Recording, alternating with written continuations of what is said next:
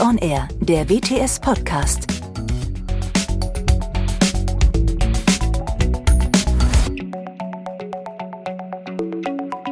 Hallo und herzlich willkommen zu unserer Podcast-Folge heute rund um das Thema Erbschaftssteuer und Schenkungssteuer. Mein Name ist Hans-Christoph Kressner, Director bei WTS in Köln und ich habe heute die große Freude, meine beiden Spezialisten zu diesem Thema ans Mikrofon bekommen zu haben. Ja, vielleicht stellt ihr euch beide selber vor. Ja, sehr gerne. Vielen Dank für die Einladung, Christoph. Mein Name ist Ricardo Fischnaller. Ich bin, du sagst, äh, in Köln für die WTS tätig, bin Partner und beschäftige mich überwiegend mit Familienunternehmen und da im, insbesondere mit dem Thema Unternehmensnachfolge. Von daher passt das heute ganz gut zum Thema. Genau, und ich bin Susanne Binks, ich bin auch Partnerin bei der WTS in Köln im Bereich äh, Familienunternehmen und eben auch schon spezialisiert auf das Thema Erbschaftssteuer. Das ergibt sich natürlich irgendwie zwangsläufig, wenn man Familienunternehmen berät, dass auch in diesem Bereich bestimmte Fragestellungen auftreten. Und deswegen betreue ich jetzt schon seit über 22 Jahren Unternehmensnachfolgen in den ganzen verschiedenen Fassungen des Gesetzes. Ja, prima. Herzlichen Dank. Ja, und dann können wir gleich starten, denn das heutige Podcast hat ein äußerst spannendes Thema im Bereich der Erbschaftssteuer haben wir mitgebracht, nämlich die Folgen von Restrukturierungsmaßnahmen im Vorfeld eines erbschaftssteuerlichen Falles. Und hier spielt insbesondere die Bewertung und Identifizierung von jungen Verwaltungsvermögen, jungen Finanzmitteln eine ganz entscheidende Rolle. Und zu diesem Thema hat jüngst die Finanzverwaltung Ende letzten Jahres auch Stellung genommen in einem gleichlautenden Erlass, mit dem wir uns jetzt im Nachgang auch auseinandersetzen wollen. Dann lass uns gleich mal anfangen. Ricardo, Könntest du vielleicht erst noch mal die Grundlagen für unsere Zuhörer erläutern? Worum geht es denn eigentlich bei diesem Thema dem Grunde nach? Sehr gerne, Christoph. Vielleicht kurz vorweg, man muss wirklich sagen, dass der Erlass ja so ein bisschen sich eingeschlichen hat. Den hatte jetzt nicht wirklich jeder auf dem Schirm, hat aber wirklich eine, eine große praktische Bedeutung. Und bevor wir dabei jetzt ins Detail einsteigen, müssten wir mal ganz kurz ausholen und nochmal über die Systematik des Erbschaftssteuerrechts sprechen und kommen dann nachher nochmal im Detail darauf. Also, das Erbschaftssteuerrecht, das sieht ja vor, dass für Betriebsvermögen äh, Begünstigungen vorgesehen sind. Ein Betrieb soll eben nicht äh, zerschlagen werden, nur aufgrund der Erbschaftssteuer. Und wir haben seit 2016 eben das aktuelle Erbschaftssteuerrecht. Davor gab es auch schon eins. Das war aber in, in Nuancen anders, aber mit großen Auswirkungen. Vorher war es so, dass ein Familienunternehmen einen großen Umfang an Verwaltungsvermögen haben durfte ohne dass Erbschaftssteuer oder Schenkungssteuer angefallen ist. Es war quasi ein Alles- oder Nichts-Prinzip. Jetzt in dem aktuellen Recht seit 2016 ist es eben nicht mehr so. Hier ist es so, soweit man schädliches Verwaltungsvermögen hat, fällt eben eine Definitivsteuer an. Also es kann halt eben passieren, dass man keine komplette Begünstigung bekommt. Deswegen ist es hier wichtig zu unterscheiden zwischen dem begünstigten Vermögen und dem nicht begünstigten Vermögen. Das nicht begünstigte Vermögen ist eben das Verwaltungsvermögen, was sein kann oder bestehen kann aus Grundstücken, die fremden Dritten zur Nutzung überlassen werden, Kapitalgesellschaftsanteile kleiner gleich 25 Prozent, Wertpapiere, Kunstsammlungen, private Gegenstände oder eben Finanzmittel. Und deswegen ist es jetzt aktuell sehr wichtig zu differenzieren, was habe ich für ein Vermögen, es gibt für das normale Verwaltungsvermögen gewisse Begünstigungen oder Abschläge. Es gibt den Finanzmitteltest, es gibt den Schmutzabschlag. Aber was definitiv nie zu nicht schädlichem Verwaltungsvermögen wird, das ist das junge Verwaltungsvermögen. Das heißt, auf, dem, auf das junge Verwaltungsvermögen fällt immer eine Erbschaft oder Schenkungssteuer an. Und dann stellt sich natürlich die Frage, was ist das junge Verwaltungsvermögen? Da definiert das Gesetz, das ist eben das Verwaltungsvermögen, das dem Betrieb weniger als zwei Jahre vor dem Stichtag zuzurechnen war. Und das heißt, wir haben einmal diese zeitliche Komponente, die zwei Jahre, aber viel brisanter ist das Thema, dem Betrieb zuzurechnen. Und da gab es bisher schon Unstimmigkeiten. Was ist denn eben der Betrieb? Also legen wir hier eine Legal Entity Betrachtung zugrunde oder eben eine Verbundbetrachtung die Diskussion äh, hat sich dadurch natürlich verschärft, dass im aktuellen Erbschaftssteuerrecht eben diese Verbundvermögensbetrachtung enthalten ist. Und da kann man sich eben die Frage stellen, kommt es darauf an, ob dem Verbund das Verwaltungsvermögen zuzurechnen ist oder eben einem Betrieb, also innerhalb eines Verbundes. Und das ist eben die Grunddiskussion und da hat die Finanzverwaltung in dem koordinierten Ländererlass jetzt Stellung zugenommen, weil sich diese Frage insbesondere auch bei Umstrukturierung stellt. Ja, vielen Dank, Ricardo. Habe ich verstanden. Also junges Verwaltungsbögen da immer steuerpflichtig, also ein ganz wichtiger Punkt. In der Erbschaftssteuer und Restrukturierung ebenso. Wie, wie sieht denn die Auffassung jetzt der Finanzverwaltung aus, aus diesem gleichlautenden Länderlass? Susanne, magst du vielleicht dazu etwas sagen? Ja, sehr gerne, genau. Also die Finanzverwaltung hat sich jetzt explizit zu den Umwandlungsvorgängen geäußert. Der Ricardo hat es gerade schon mal dargelegt ein ganz ausschlaggebendes Problem bei der Einordnung von jungem Verwaltungsvermögen im Rahmen von Umwandlungsvorgängen ist halt die Frage, was ist eigentlich der Betrieb im Sinne des Erbschaftssteuergesetzes? Und die Finanzverwaltung hat sich jetzt also hier auf eine rein gesellschaftsbezogene Betrachtungsweise wieder zurückgezogen. Das war ein Stück weit zu befürchten, denn das finden wir auch schon in den Erbschaftssteuerrichtlinien bei der Frage, welche Einlagevorgänge sind innerhalb des Verbundes zu berücksichtigen. Und hier äh, so gesehen, konsequent hat die Finanzverwaltung auch gesagt, äh, auch für die Frage von der Behandlung von Umwandlungsvorgängen beschränkt sie sich auf eine rein gesellschaftsbezogene Betrachtungsweise und setzt sozusagen den Betrieb im erbschaftssteuerlichen Sinne gleich mit der Gesellschaft und nicht mit dem Verbund. Also das ist quasi der ganz entscheidende Faktor. Und letztendlich kann man sagen, steht in den Erlassen der Finanzverwaltung drin, dass immer dann, wenn es zu einem Rechtsträgerwechsel kommt, es auch zu jungem Verwaltungsvermögen kommen soll. Das heißt, äh, bei Verschmelzungen, bei Ausgliederung, bei Aufspaltung immer dann, wenn Vermögen von einem Rechtsträger zu einem anderen Rechtsträger wandert, immer dann soll junges Verwaltungsvermögen vorliegen. Das ist natürlich gerade in diesen Verbundstrukturen von hoher Relevanz, weil eben jede Bewegung, jede Umstrukturierung dann zu solchen erbschaftssteuerschädlichen Beträgen führen kann. Und äh, wenn ich es richtig verstanden habe, und das alles schon im Vorfeld äh, von so einer Unternehmensnachfolge und diese gesellschaftsbezogene Betrachtungsweise der Finanzverwaltung, habt ihr da vielleicht auch mal konkretes Beispiel dazu, äh, was darunter zu verstehen ist? Ja, ich äh, würde es gerne noch einmal komplettieren. Also die Finanzverwaltung sagt eben, dass Verschmelzung auf Abspaltung, Ausgliederung, aber eben auch Einbringungsvorgänge ne, von Betriebsvermögen, Teilbetrieben eben auch zu jungen Verwaltungsvermögen führen sollen bei der übernehmenden Gesellschaft. Sie sagt aber auch, was nicht zu jungen Verwaltungsvermögen führen soll.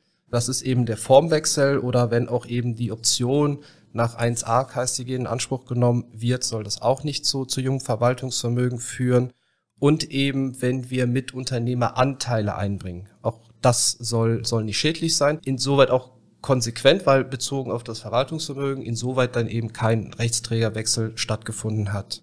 Wozu die Finanzverwaltung nicht Stellung genommen hat, ist zu der Frage, ob auch die Einbringung von Kapitalgesellschaftsanteilen zu jungen oder nicht jungen Verwaltungsvermögen führen soll. Dürfte meines Erachtens nicht der Fall sein, also nicht zu jungen führen, müsste genauso behandelt werden wie die Einbringung von Mitunternehmeranteilen. Ja, absolut, das sehe ich genauso. Also das kann ja gar nicht anders sein quasi, weil eben ausschlaggebend immer der Rechtsträgerwechsel hier für die Finanzverwaltung ist. Und solange ich die Kapitalgesellschaftsanteile nur bewege, ändert sich ja quasi an der Zurechnung zur Kapitalgesellschaft von Verwaltungsvermögen nichts. Das stimme ich dir zu, aber wäre schön gewesen, wenn die Finanzverwaltung der Vollständigkeit halber einfach alles aufgenommen hätte. Ja. Und dann muss man vielleicht auch noch dazu sagen, du hast es ja auch wunderbar erklärt, die stellt ab auf den Rechtsträgerwechsel. Es gibt aber auch Fälle nach Ansicht der Finanzverwaltung, die ohne Rechtsträgerwechsel zu jungen Verwaltungsvermögen führen sollen. Ein Beispiel, ähm, ich bin jetzt eine Privatperson und, und besitze in meinem Privatvermögen ein Grundstück oder ein Gebäude, was ich eben vermiete, fremden Dritten, also per se wäre es Verwaltungsvermögen und ich beteilige mich jetzt an einer Mitunternehmerschaft und stelle dann dieses Gebäude dem Betrieb zur Verfügung. Dann würde dieses Gebäude zu Sonderbetriebsvermögen werden, aber ein Rechtsträgerwechsel würde nicht stattfinden. Ne? Ich wäre ja weiterhin zivilrechtlich Eigentümer. Trotzdem sagt die Finanzverwaltung, das führt zu jungen Verwaltungsvermögen, stellt sozusagen an der Stelle auf die ertragsteuerliche Betriebsvermögensdefinition ab, scheint nicht ganz konsistent zu sein meines Erachtens und äh, ja, ein Stück weit Cherrypicking. Ja, absolut. Ja, genau. Denn äh, hier wird auf die ertragsteuerliche Zuordnung abgestellt, richtig, wie du sagst. Und das ist ja auch eigentlich der Zurechnungsgrundsatz generell für Betriebsvermögen, der sich aus dem Bewertungsgesetz ergibt, dass wir auf die ertragsteuerliche Zuordnung abstellen. Also das heißt, bei diesem allgemeinen Grundsatz soll es bleiben. Das führt die Finanzverwaltung in dem Erlass jetzt nochmal in einem Beispiel auf, das, was du erwähnt hast, genau. Aber zusätzlich eben diese rechtsträgerbezogene Betrachtung. Man kann also sagen, weitestmögliche Zusammenfassung ins junge Verwaltungsvermögen. Ja, okay. Sherry Picking, eigentlich ergibt sich die Antwort schon. Also ihr habt ja jetzt schon mal dargelegt, wie die Finanzverwaltung das sieht. Ähm, ich nehme aber in Ausführung, dass ihr nicht ganz so begeistert seid von äh, diesem Verständnis. Wie seht ihr das denn? Ja, also das ist ein Punkt. Ich würde es aber gern nochmal fundierter beleuchten. Und aus meiner Sicht ist es nicht korrekt, so wie es in den Erlassen steht. Und zwar, erstens müssten wir ja mal den Begriff des Betriebs auslegen. Und meines Erachtens jetzt im aktuellen Recht äh, mit der Verbundbetrachtung müssen wir den Begriff so auslegen, dass eben auf den Verbund abzustellen ist und nicht auf jede Legal Entity. Damit einher geht auch die Frage nach dem Sinn und Zweck der Vorschrift. Also eigentlich geht es bei der Vorschrift ja um eine Missbrauchsvermeidung.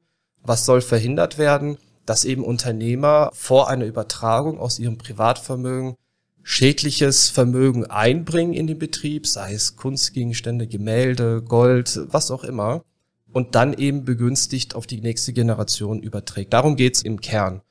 Und wenn ich mir jetzt überlege, wenn ich in einem Verbund etwas umhänge oder umschichte, dann hat es nichts mit Missbrauch zu tun, weil dieses Vermögen, auch wenn es Verwaltungsvermögen ist, ist vorher in dem Verbund drin und auch danach im Verbund noch drin. Insofern ist es für mich nicht nachvollziehbar, warum das sanktioniert werden muss. Ja, total richtig. Alles dreht und wendet sich um den Betrieb. Und man kann noch ergänzen, dass letztendlich ja auch die Verfassungswidrigkeit des alten Erbschaftssteuerrechts darauf beruhte, dass wir eben diese gesellschaftsbezogene Betrachtung hatten, die zu den Kaskadeneffekten geführt hat, dass man sozusagen Verwaltungsvermögen verstecken konnte in unteren Einheiten und deswegen dann steuerfrei alles übertragen konnte. Und um das zu vermeiden, wurde ja gerade dieser Verbundgedanke eingeführt. Deswegen ist es nur denklogisch richtig zu sagen, der Betrieb ist jetzt in der neuen Verbundbetrachtungswelt auch der gesamte Verbund. Und dann darf ein Verschieben innerhalb des Verbundes keinerlei Konsequenzen haben. Ja, verstehe eure Punkte sehr gut. Das war das erstmal zur Frage und Behandlung junges Verwaltungsvermögen.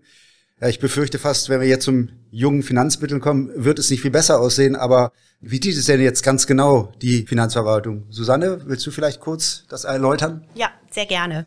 Also die Finanzverwaltung schließt sich natürlich leider auch für die jungen Finanzmittel genau dieser gleichen Betrachtungsweise an. Und hier geht sie sogar noch ein ganzes äh, Stück weiter.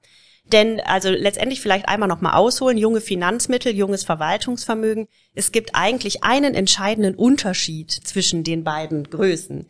Das junge Verwaltungsvermögen ist von Gesetzes her solches Verwaltungsvermögen, das dem Betrieb, haben wir drüber gesprochen, nicht länger als zwei Jahre zuzurechnen ist. Die jungen Finanzmittel, die werden aber definiert als äh, der positive Überschuss der Einlagen über die Entnahmen innerhalb eines Zweijahreszeitraums. Also wir haben hier den Begriff der Einlage, den wir uns erstmal anschauen müssen. Und nicht nur die Frage der Zurechnung. Und die Finanzverwaltung hat jetzt in den Erlassen, also total interessant, gesagt, okay, Einlageentnahme. Erstmal hat er herausgearbeitet, dass es diesen Unterschied gibt bei der Betrachtung von jungen Finanzmitteln und jungen Verwaltungsvermögen.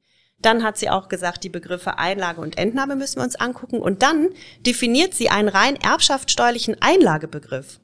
Und zwar offenbar geleitet von dem Gedanken, wir müssen diesen Zurechnungsgedanken aus dem jungen Verwaltungsvermögen irgendwie auch in die Finanzmittel pressen und erfindet dann den erbschaftssteuerlichen Einlagebegriff, in dem sie sagt, als erbschaftssteuerliche Einlage betrachten wir alle Vermögenszuführungen zu einer Gesellschaft, also wieder in die Gesellschaft, die vom Gesellschafter oder einer nahestehenden Person kommen.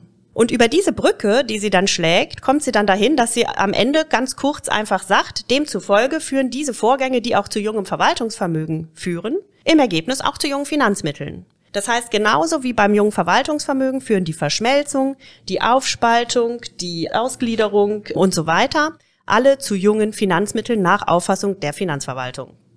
Okay, auch hier keine gute Nachricht, so entnehme ich das. Ein ganz eigener Begriff aus Erbschaftssteuer oder aus Finanzsicht also zum jungen Finanzmittelbegriff. Könnt ihr vielleicht noch mal kurz dazu Stellung nehmen, Ricardo? Was haltet ihr von dieser Auslegung?